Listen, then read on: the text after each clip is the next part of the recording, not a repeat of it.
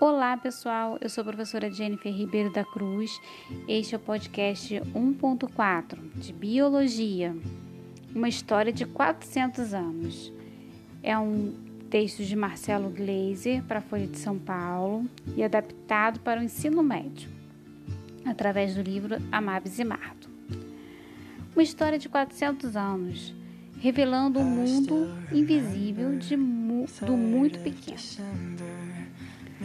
O essencial é invisível aos olhos, disse a raposa ao pequeno príncipe, na belíssima fábula de Anthony de Saint-Exupéry.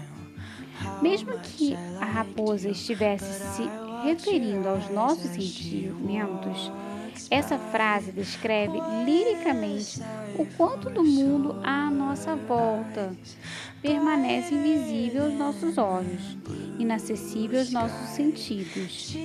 A história da ciência pode ser lida como uma aventura de exploração desses mundos invisíveis, revelados por meio do desenvolvimento de técnicas e tecnologias de observação, mesmo que o uso de lentes para ampliar imagens já fosse explorado desde tempos antigos. O microscópio, em sua forma moderna, foi inventado provavelmente entre 1590 e 1610 pelos holandeses Hans e Zacharias Janssen, pai e filho, em torno de 1600.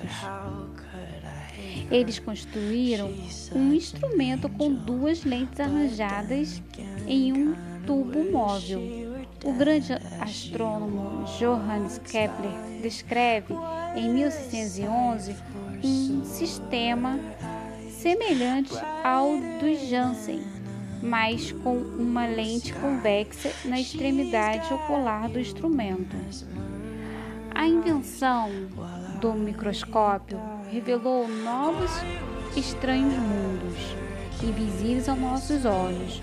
No final do século XVII, cientistas já haviam descoberto células capilares corpúsculos sanguíneos, protozoários e bactérias. O biólogo holandês Anthony van Leeuwenhoek, considerado o fundador do, da microbiologia, baseou suas incríveis descobertas em lentes de altíssima qualidade que ele mesmo produziu, obtendo ampliações de 275 vezes Hoje é possível obtermos ampliações de até mil vezes com microscópio óptico, baseado na luz visível. Ondas de luz visível têm comprimentos de onda entre 400 e 700 nanômetros, com técnicas sofisticadas de visualização. É possível ver objetos com 200 nanômetros. A visualização de objetos ainda menores tem de ser feita por intermédio de outros tipos de microscópio. Em 1924, o físico francês Louis de Broglie sugeriu que, tal como a luz, o elétron e outras partículas subatômicas também podem ser interpretados como ondas. Essa estranha propriedade do elétron, conhecida como a dualidade partícula-onda, possibilitou o desenvolvimento de microscópios eletrônicos, da mesma, do mesmo modo que microscópios ópticos usam ondas de luz focadas por meio de lentes.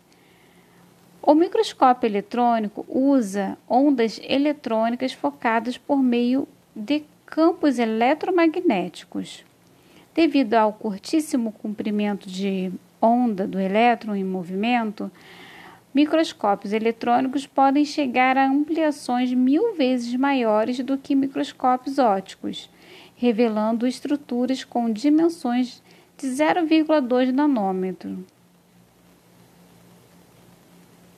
Em 1986, Gerd Bini e Henrik Rocker dividiram o Prêmio Nobel de Física pela invenção do microscópio de escaneamento por tunelamento. Esse instrumento pode revelar imagens tridimensionais da superfície de materiais em nível atômico, possibilitando a visualização e a manipulação individual de átomos. Nada mal para uma história de apenas 400 anos de microscopia. E é um instrumento muito utilizado na ciência.